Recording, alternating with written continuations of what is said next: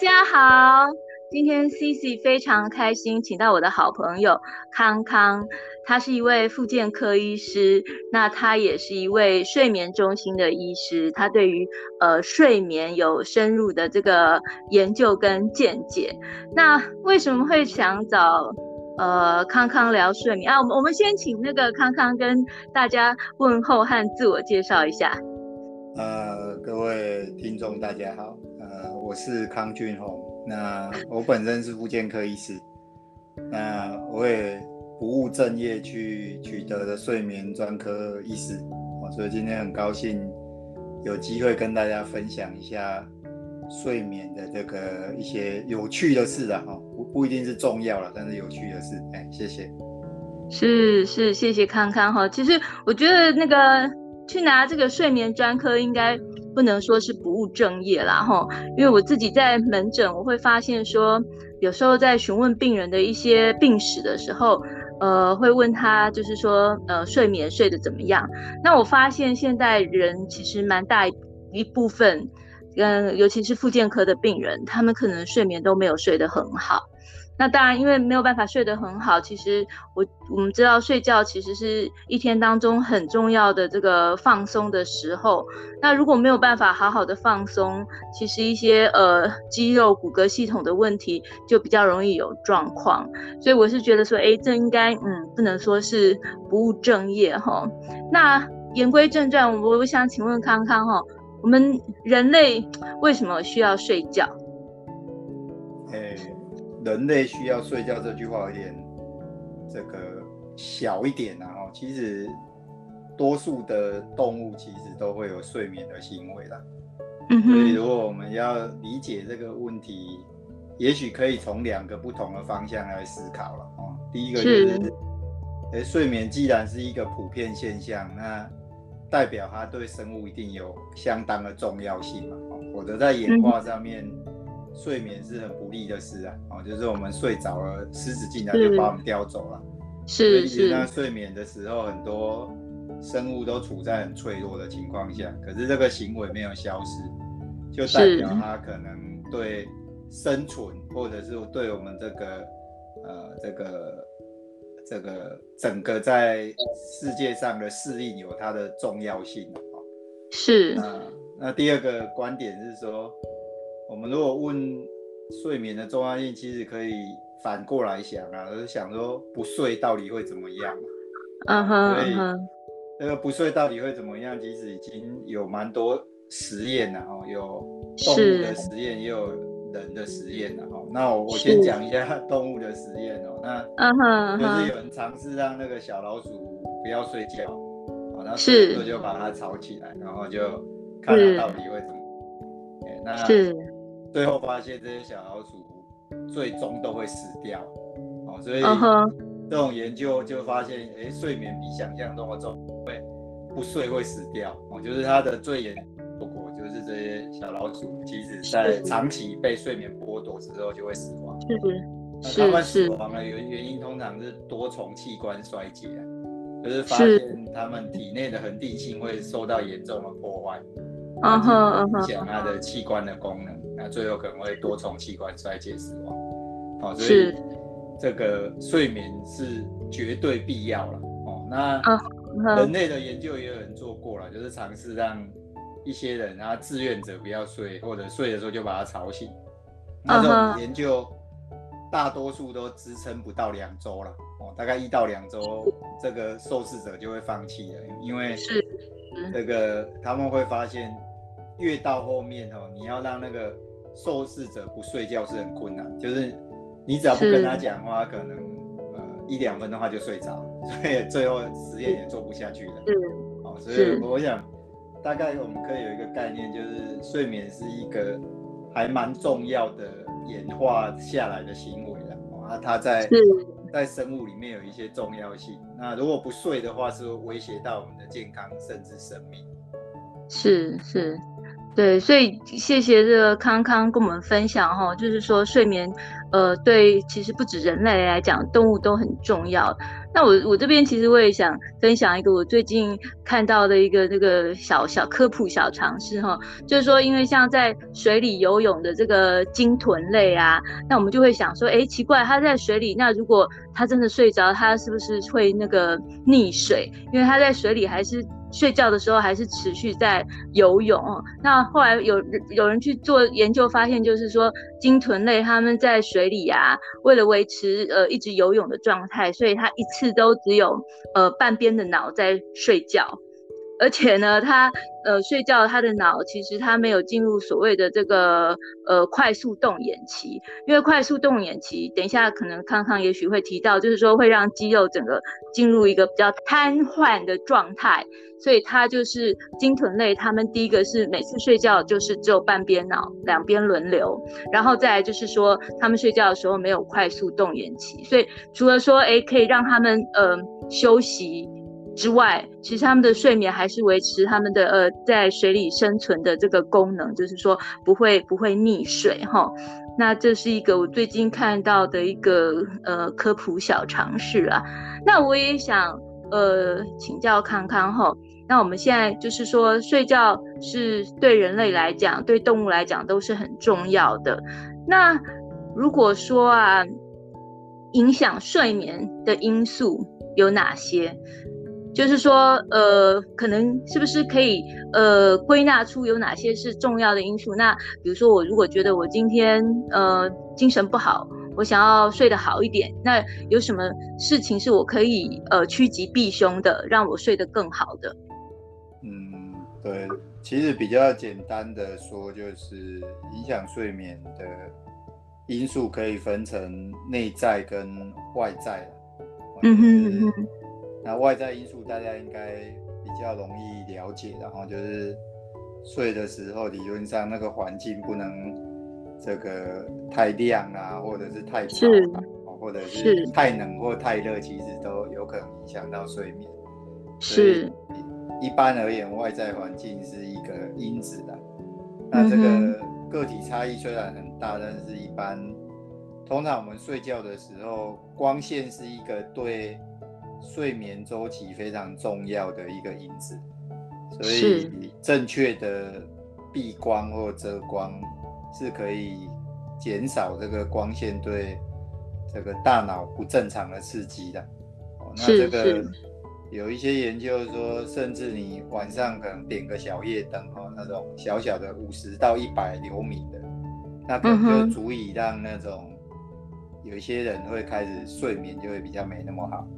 被干扰了，嗯，所以这个晚上的灯光其实可能有些人会习惯点了，但是其实它对大脑而言哦是相对是一个刺激的哦。那这个是外在的一些因素哦。那内在的因素其实又可以分成这个两种不同的内在因子啦哦。那一种我们通常。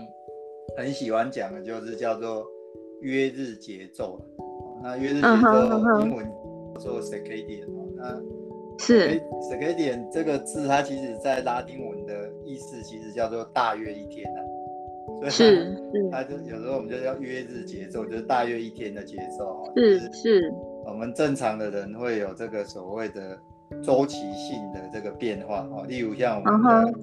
血压啦、心跳啦，那一天中你会发现它有时候特别高，有时候特别低，或者心跳有时候比较高，有时候比较快比比较快、比较慢这样。是。那我们的睡醒周期其实也是一个月日节奏了。哦，那这种遵循月日节奏的这种变化，就是一种内生因子。那我不晓得大家有没有一个很有趣的经验，就是如果你熬夜了，那你会发现熬熬熬。你会觉得有一段时间你会很痛苦啊，就是超级想睡的，是那个时间大部分都是在半夜两点到四点间呢、啊，有这段时间熬起来会非常痛苦，是但是理论上超过四五点之后，你会觉得哎、欸，好像精神慢慢又起来，有时候那个早上第一道阳光照到你的时候，你又觉得你复活，哦，所以是是这种现象就告诉我们，其实我们体内有一个。呃，根据自然时间决定的一个周期，这个月日周期，它就会让我们某一些时候特别想睡，某些时候比较不想睡。是，所以当你的作息违背约日周期的时候，那你的睡眠就势必会受到影响。哦，那最简单的例子，例如说，呃，医护人员值班呐、啊，我们总是要半夜的时候要醒过来。那其实我们半夜的时候刚是我们的约日周期的低点呢，所以基本上在这种情况下，我们的这个清醒度其实会变差了。那这个也有研究说，很多时候会产生一些医疗错误啦，或者一些医疗决策失误，常常也是在这种可能半夜的时候。那不见得是说这个人没有睡饱，那其实那个时候也在我们的约日节奏的低点，所以就让我们的反应啊、认知都会变慢。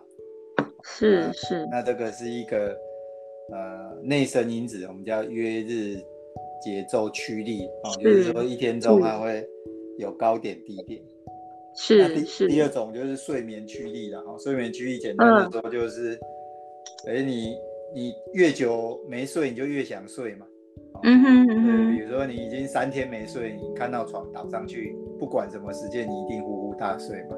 是。那这个原因是因为我们的睡眠驱力是一个回馈系统啊，理论上它这个大脑会有一些有毒的废物了，所以当你越久没睡的时候，这些有毒的废物会不断的累积啊，所以会导致越来越想睡。啊，当你开始睡着之后，这些毒物被清除之后，你的大脑就可以慢慢恢复到原原来的情况。所以，通常简单的说，我们睡眠的影响因子大概就分外在，然后睡眠驱力跟约日驱力啦。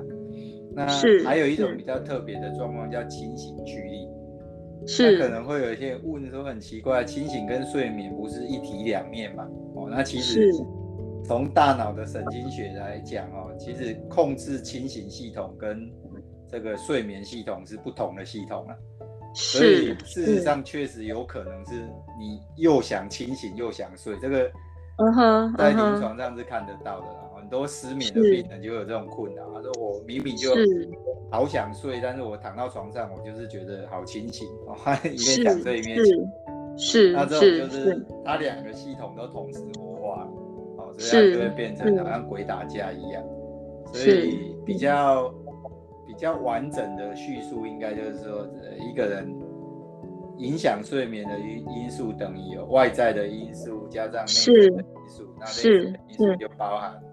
清醒、睡眠跟月日，还有嗯，circadian rhythm，是，谢谢康康跟我们讲的很清楚哈。那我也我也想请问一下，我们有时候在门诊啊，会被一些病人问说，哦，像你刚刚提到的外在因子，有些人就问说，诶，他的这个床垫最近换了，或是有没有什么推荐的枕头可以帮助他比较好睡？尤其是一些可能肩颈疼痛啊，或者是下背痛的病人，他们可能就会有这样的疑问。那这个部分我不知道，呃，康康有什么想法呢？嗯，床的呃，比如说床垫的软硬度或枕头的高度，可能对于某一些病人而言是需要选择啦。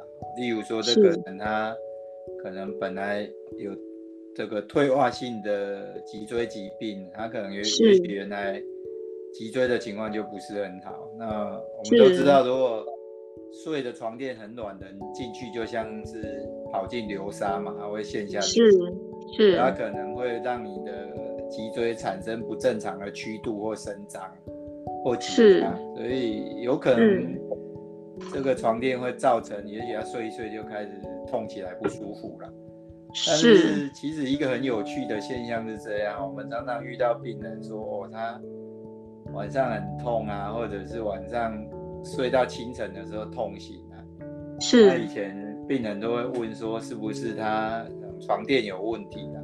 是。事实上还有一个很常见的一个原因，是因为我们在睡眠的时候，理论上我们体内有一个叫做呃肾上腺激素啦。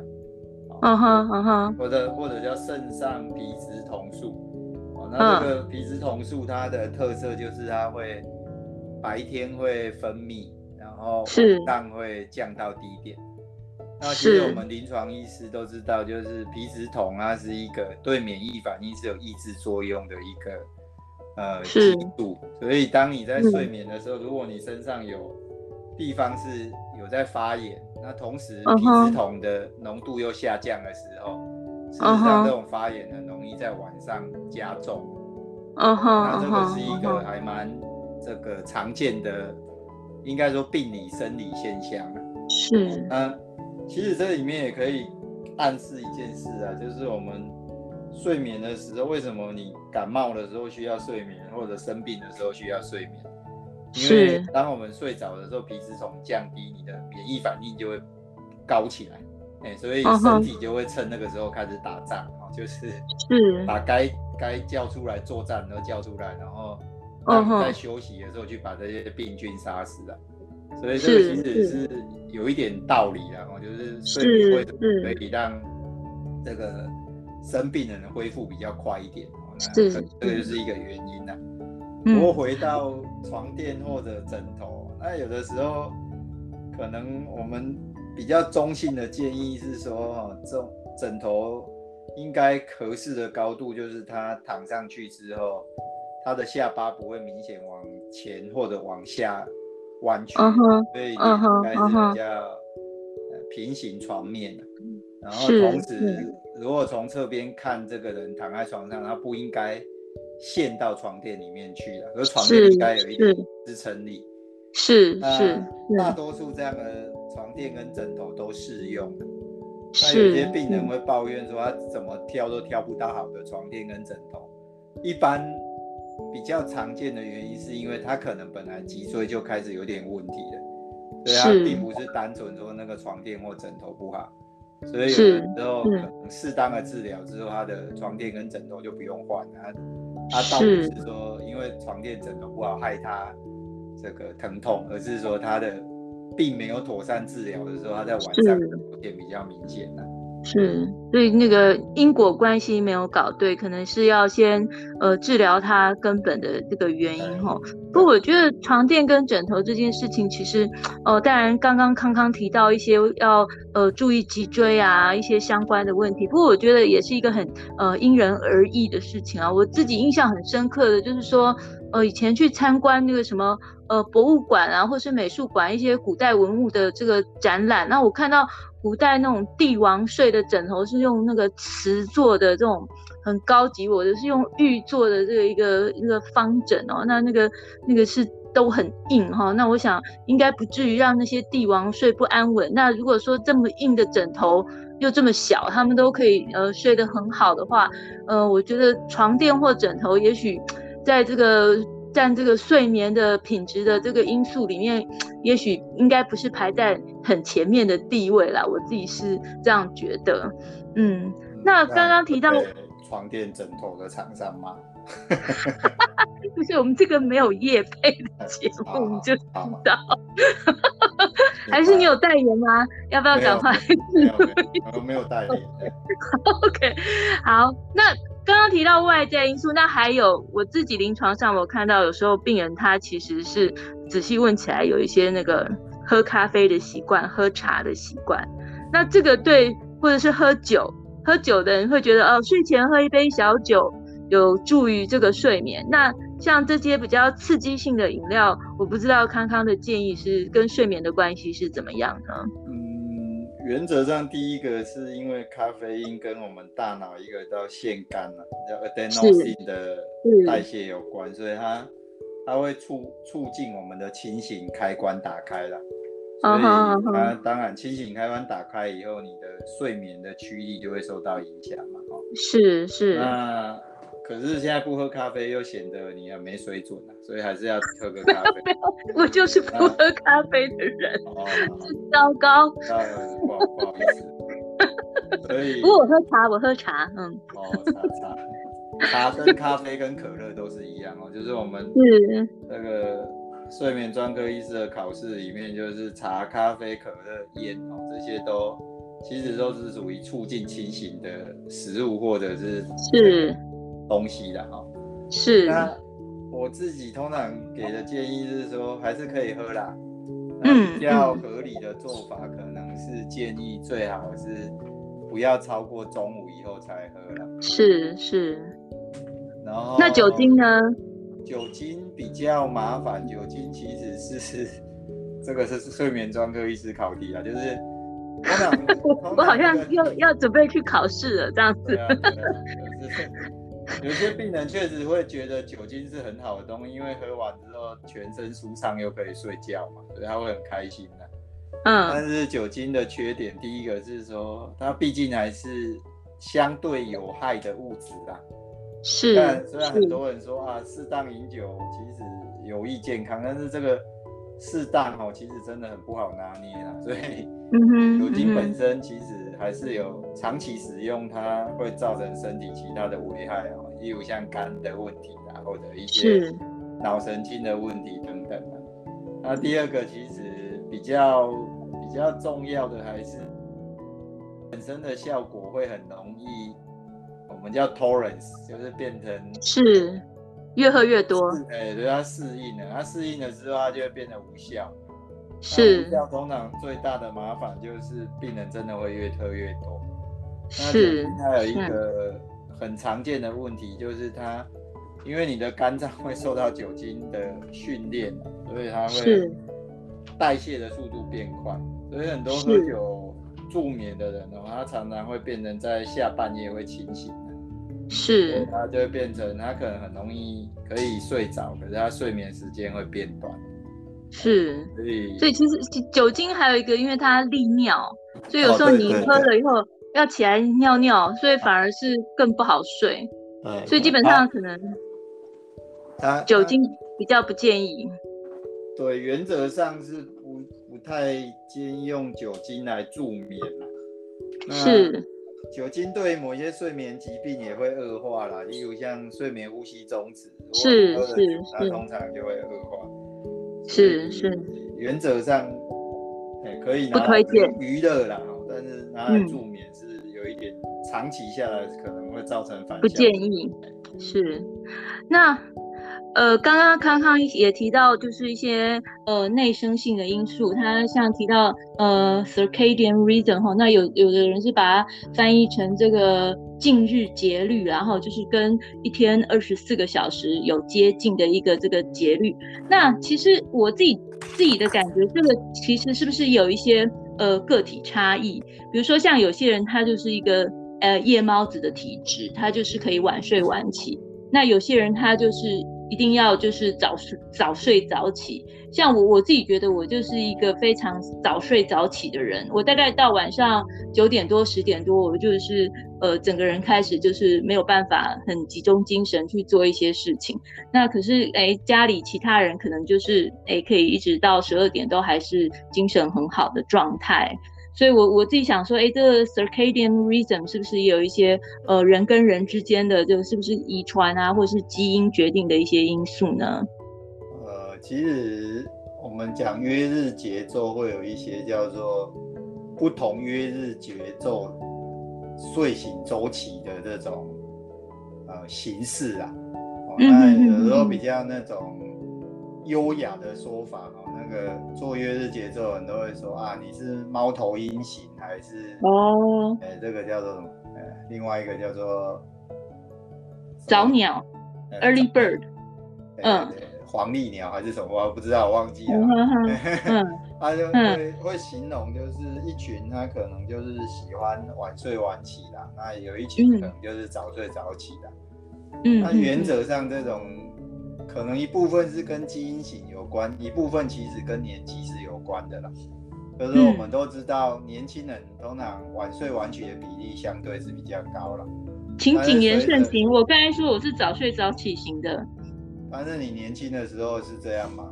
是我很年轻这样，我以前去夜游一次以后，我就决定此生再也不夜游，那真的是要了我的命。好好，那个我们我们那个。我我我以前是晚睡晚起，但是我现在变早睡早起。啊、呃，那那我们不一样，我是 从小就早睡早起的。对对对。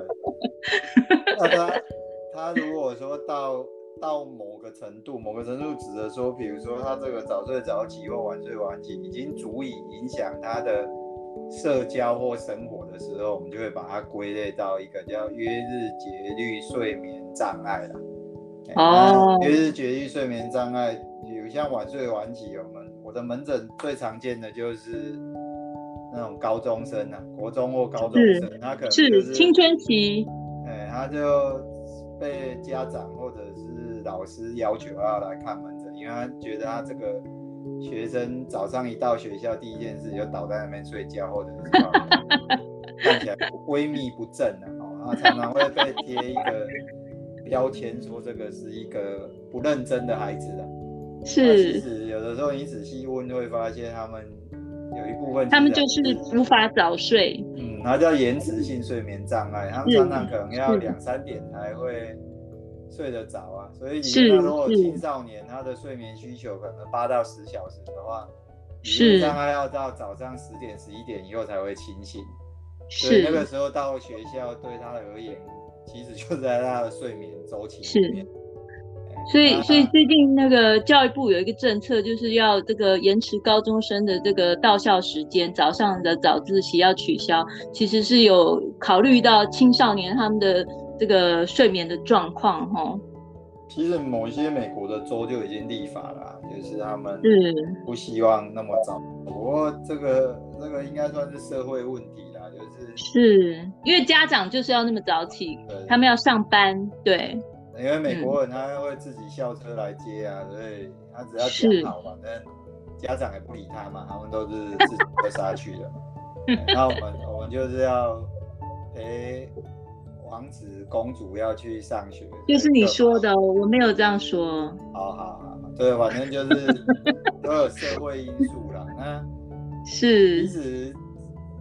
这个社会因素是一个蛮有趣的议题啦，就是是跟社会文化也都有关系啦，哼。呃，你这个我们刚刚讲说那个约日节律哈，约日节律有一个很重要的调控因子叫做光嘛。嗯。那其实有人统计过，就是说奇怪，我们这一个世纪它光很多啊，你手机也是光，然后打开家里都是光啊。所以我们人造光源其实非常非常的多啊，是。那就有人问说，那这些光有没有影响？就是做统计的，是。一直发现我们这一个世纪的人，大概比上个世纪人少睡了一天一个小时到一个半小时。哦。那一个小时到一个半小时的睡眠减少哦，有没有对我们造成影响？目前还没有定论啊。就是说，有些人就说啊，因为我们这样就适应了啊，我们都赚到了一个小时或一个半小时，以前就晚上就没有光啊，没有灯就睡觉了嘛，要不然就侦查报国嘛，你也没其他事情可以做啊。但是，是但是这个时候你就一直照光啊，你看电视也照光，然后看手机也照光，家里也都是光。欸、这会不会是少子化的原因？欸 没有，所以所以这种影响其实到底是赚到还是亏到，不知道。对，就是我们觉得好像我们的清醒的时间变长，但是对整体的健康还是其他的影响，其实并没有真正做过很好的评估啦。那我们我们都很喜欢讲一个很有名的研究，就是说我们是不是可以真的睡得少一点？也就是说，嗯、如果说上个世纪我们的祖祖先是睡一天可能九个小时，那我们把它减到七个半小时，嗯，我们还是觉得我们自己很棒棒啊，就都也没也也也都活得好好的啊，嗯，那其实美国国防部有一个蛮有趣的研究啦，他就找了一群自愿的士官兵，他们就是请他们这个减少睡眠啊，就是把他们减少到每天只有五个小时这样。嗯，那如果他们可以支撑的话，哈，就给他们一笔经费，哦，给他一笔一笔奖金啊，哦，奖金。是。那他们就开始做了，那他们就发现，哎、欸，每一个人都成功的睡到五小时，哦，就是只要有钱，大家都办得到。就说啊，我我给你奖金，你就说好，没问题，我就睡五个小时。是。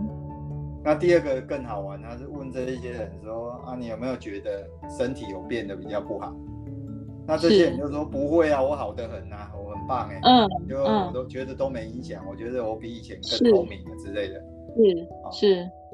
第三个他就去问他跟他一起共事的同事啊，是或者长官呐、啊，或者他的部属去问说，哎，你有没有觉得他的表现不一样？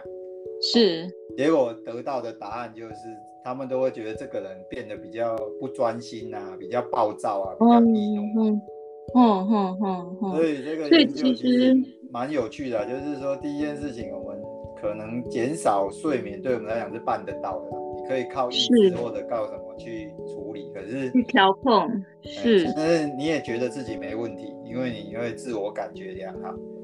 可是，其实如果从客观的观察去看哦，确实是有影响。是，往往就比较想要去战争啊，去攻人家的国家，比较有攻击性。对啊，所以就你说普丁要去研究他的睡眠是不是被剥夺了？对啊，对啊。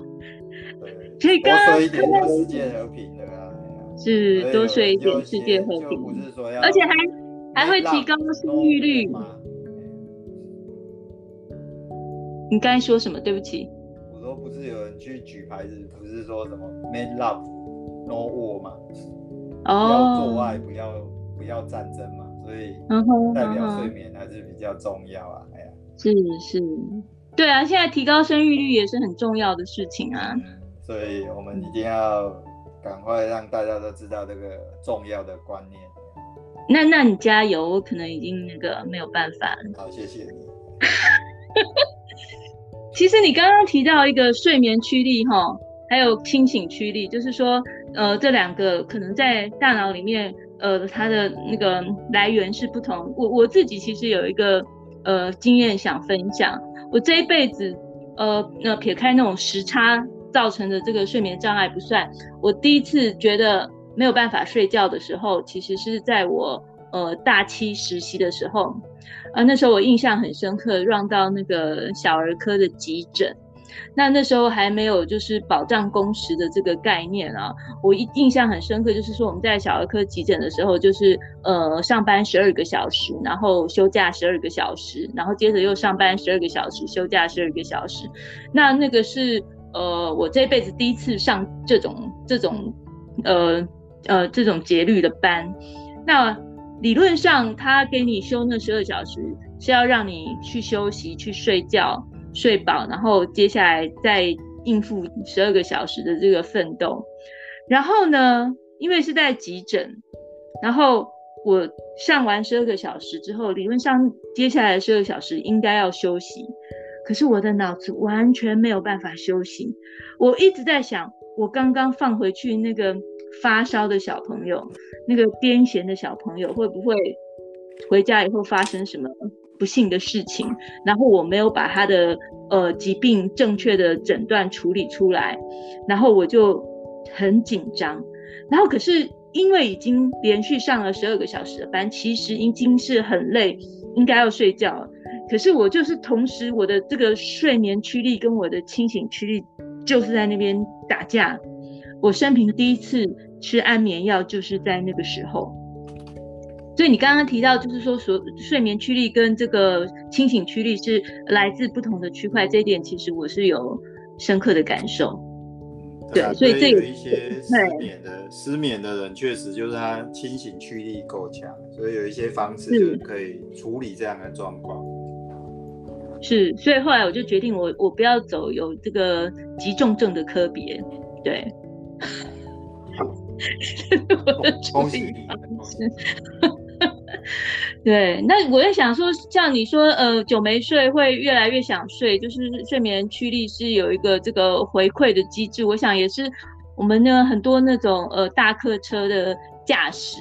呃，有立法在，就是说要求他们就是开车开多久以后强制一定要休息。其实国外很多欧美先进国家，他们也都是有这样子的规定，不是说哦你呃觉得自己精神还 OK，或者是说呃想要呃开久一点可以赚多一点钱，就让他继续的这个所谓的疲劳驾驶。我想这个也是跟我们刚刚提到的那那个内生的睡眠驱力是呃有相关性的，哈。对，那那个睡眠的问题其实是公共卫生问题啦，就是，嗯，它，例如说你可能糖尿病啊，那个糖尿病控制不好，你就自己死掉，但是睡眠的问题，如果你刚讲你是一个客车的司机，你可能嗯开车睡着，可能整车人就会跟你一起受是，所以这是一个公共卫生问题的哦。那最近很红的车诺比尔，它也是一个大家认为是睡眠事件，因为车诺比尔的发生的时间是在晚上的两点快到三点的时候。那它的发生的原因就是说，那位技师说他看到一个错误的讯号，把把手转向另外一边了，就导致这个水无法进入，就造成炉心熔毁。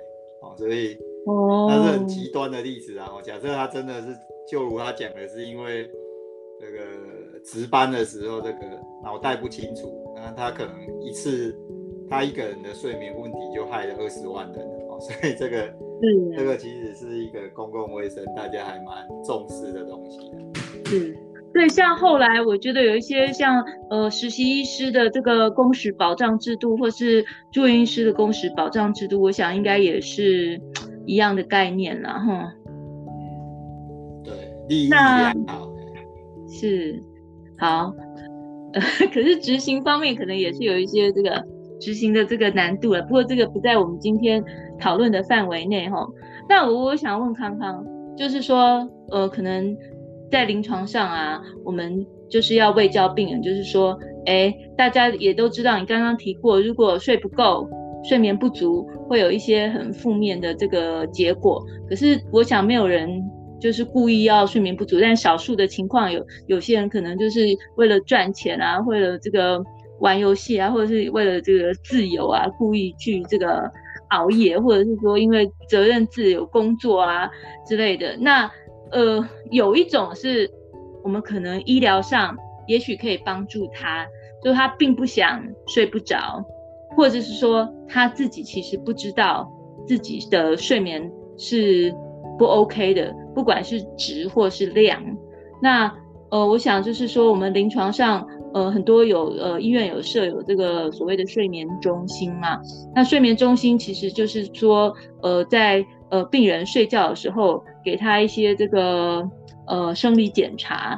那借由这些生理检查，去得知说他的呃睡眠情况。那看是不是可以借由这个医疗的介入，让他的这个睡眠的质或是量获得改善。那我不知道说，因为康康有在这个呃睡眠中心工作，你可以大概跟我们介绍一下这样子的这个睡眠生理检查，它是怎么做的？那什么样的病人他可能需要求助于这样的检查呢？第一个他可能标准的是要到医院睡一晚啊，所以他原则上会提供一个单人房的房间，然后让这个。要做检查的人在里面睡觉，他在睡觉的时候，通常我们就会帮他装上脑波啊、心电图啊，然后呼吸的一些胸带啊，然后脸上可能一些眼睛旁边的眼电图，或者是这个脚上也会有肌电图啊。所以它其实是，我们都开玩笑都说，当你通通都装上去的时候，就觉得很像在 ICU 里面哦。事实上那个。睡眠生理检查，它做的监测比 ICU 更复杂了，因为它它甚至还包含脑波这些了哦，所以其实是一个等于目前已知几个一次会做一个全身性的生理讯号监测的检查，哦，就是算是相当啰嗦的一个检查，是。一般这样子整晚下来之后，我们大概就会去观察这个病人究竟睡眠的状况怎么样啊，他的深睡浅睡的比例啊，然后他有没有呼吸中止啊？那晚上的时候是不是有一些异常的动作啦？那或者是说他可能有一些像磨牙啦，或者心律不整等等的。那因为在这种情况下，他等于。病人自己在睡睡觉嘛，所以理论上就要有一个睡眠技师在旁边监测了，哦，就是看看整晚他在这个睡眠中心睡的情况怎么样。那原则上不是每一个睡眠有问题的人都需要睡眠的检查啦，通常我们是怀疑一些比较重要的疾病，例如像睡眠呼吸中止啊，嗯、或者是我们叫间歇性腿动症啊，就是病人在睡的时候脚会这样歘起来歘起来，跳来跳去。是。或者是说有一种叫做快速动眼期的动作障碍。那快速动眼期动作障碍跟刚刚一开始讲说，哎、欸，鸟在呃不鱼鱼在游泳的时候，哎、欸，海豚在游泳的时候，嗯、海豚在游泳的时候，它不会有快速动眼期，因为是是快速动眼期，通常我们都会做一些梦啊。是，我们知道我们的大脑是一个妙的东西啊，就是你在梦什么的时候，你是可以把它演出来，就是对你的大脑活化的区域是差不多了。是简单的说，比如说你梦到你在跑步，理论上那个时候你就应该会起来跑步。可是为什么你不会起来跑步？是因为那个时候脑干的会产生一个我们叫抑制性的讯号，让你的大脑发生的事情都会停止在大脑里面，它无法再往下传。是，所以如果鲸豚在这种快速痛眼期就。全身它就顶了，它就沉下去了，哎，所以是，嗯，它但是快速动眼期的动作障碍刚好他这个机制就不见了，所以他真的会把它演出来了。是，常看到的就是他老婆就把他带来，因为他老婆脸上就一个 Olay 的，然后他老公在睡的时候揍他。嗯哼哼哼哼，他会演出全武行，所以通常是。有一些病人自己是没有困扰，困扰的是这个枕边人，枕边人。那快速动眼期睡眠障碍，其实在这个睡眠中也不少见啊，就是我们会看到，哦，他半夜就起来跳八家将啊，所以，所以还有还有一种我们。我有听到过，说是那种像什么鬼压床的，那可能也是跟就是快速动眼期的时候他醒来，可是他的肌肉还是呃没有办法自自在的活动，可能是有关系的，是不是这样？对，对，他这个有一个特殊的鼻疾病叫猝睡症啊，嗯哼哼，猝睡症的病人就很容易出现这种叫类似像鬼压床，他其实因为猝睡症，它有一个很奇怪的现象。就是它的快速动眼期会莫名其妙的出现。嗯哼，我们的快速动眼期其实是还蛮有规律的，还有个性。就是你最早之后第一个快速动眼期通常出现在这个睡之后的一个半到两个小时吧。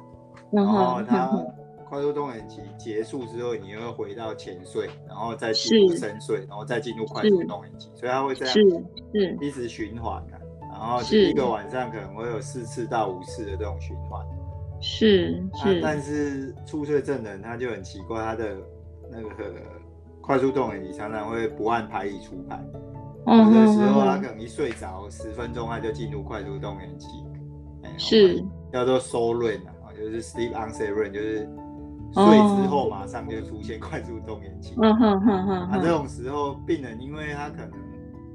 快速动眼期就会有一些梦嘛，可是那个时候他其实才刚进入浅睡啊，所以他会有一种半梦半醒奇怪的状况，所以常常他会说他看到什么奇怪的事情啊，他觉得他自己还清醒呢，但是快速动眼又让他这个身体不会做出动作，所以他就觉得他鬼压床。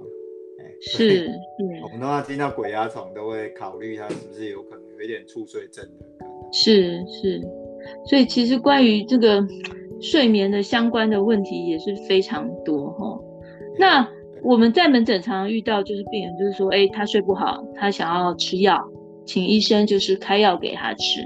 那我也想请问康康，就是呃药物，不管是呃管制药，或者是说我们讲褪黑激素各种药物，它在助眠或者是说帮助睡眠或者是镇静。安眠的角色是怎么样呢？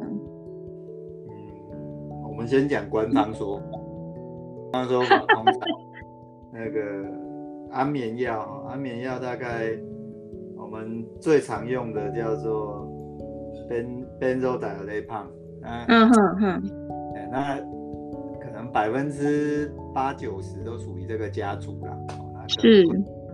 会做一些不同的修饰，让它变长效短效。那因为它在大脑的这个呃受气，我们叫 GABA，GABA，嗯，怎么翻译哦？就是它是一个抑制性的信号，嗯，就是就是 GABA，嗯，那所以它它会依照它结合不同这个 GABA，会会会有一些不同的分类了。不过反正他们都是都差不多是一家人，就是是。那它这这一群的药哦，原则上哦，大概有几个特色啦。第一个就是说，它确实可以让你入睡的速度快一点啊，它也可以让你的睡的总长度长一点是，然后它也可以让你。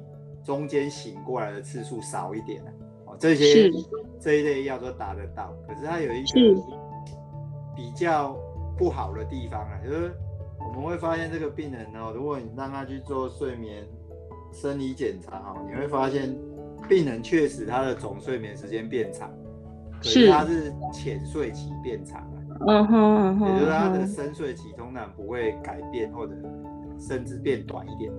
是那，那我们其实睡眠深睡、浅睡或者是快速动眼，他们在生理作用上是不一样的啦。是，那原则上浅睡是比较像是一个过渡形态啦，就是从醒到睡这个过渡形态。是。那我们常常说一觉醒来觉得世界真美好哦，那个叫做嗯 refresh 的那种感觉哈，这种是通常是跟深睡比较有关的。是。所以。深睡足够的时候，你就会觉得 refresh；它不够的时候，你就会觉得好像没有睡饱了哦。是。所以很多安眠药，其实它如果深睡没有增加，只增加浅睡的话，其实它对于这种 refresh 的感觉，通常就比较不会那么好了。是是。那另外一个就是说，嗯、那有没有什么药可以增加深睡的？嗯，其实真的不多啦哦，就是嗯。目前医学上认为要增加深睡的药，基本上是比较困难啦。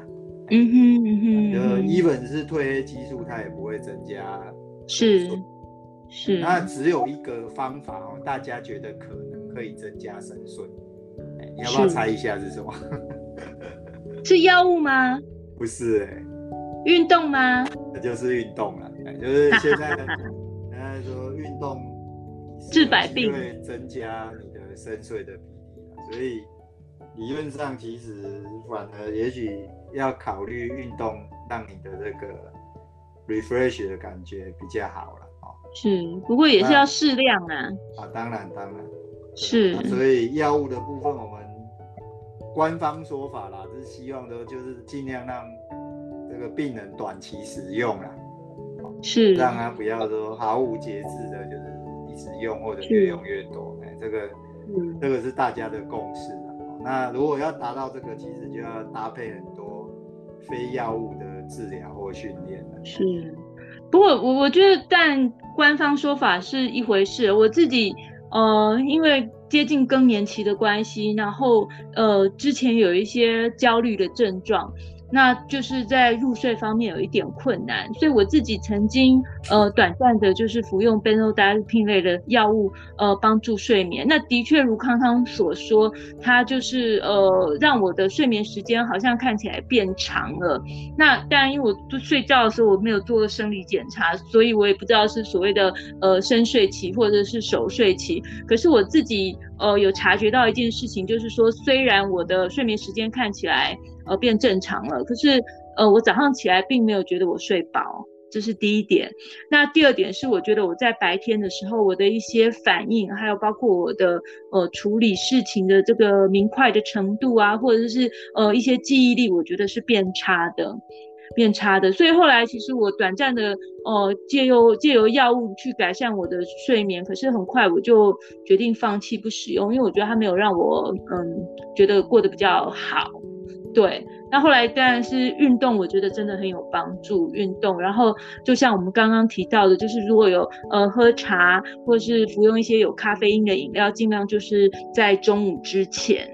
对，我觉得这个虽然是听起来就是老生常谈，可是呃，我觉得实际执行起来的确是有帮助的。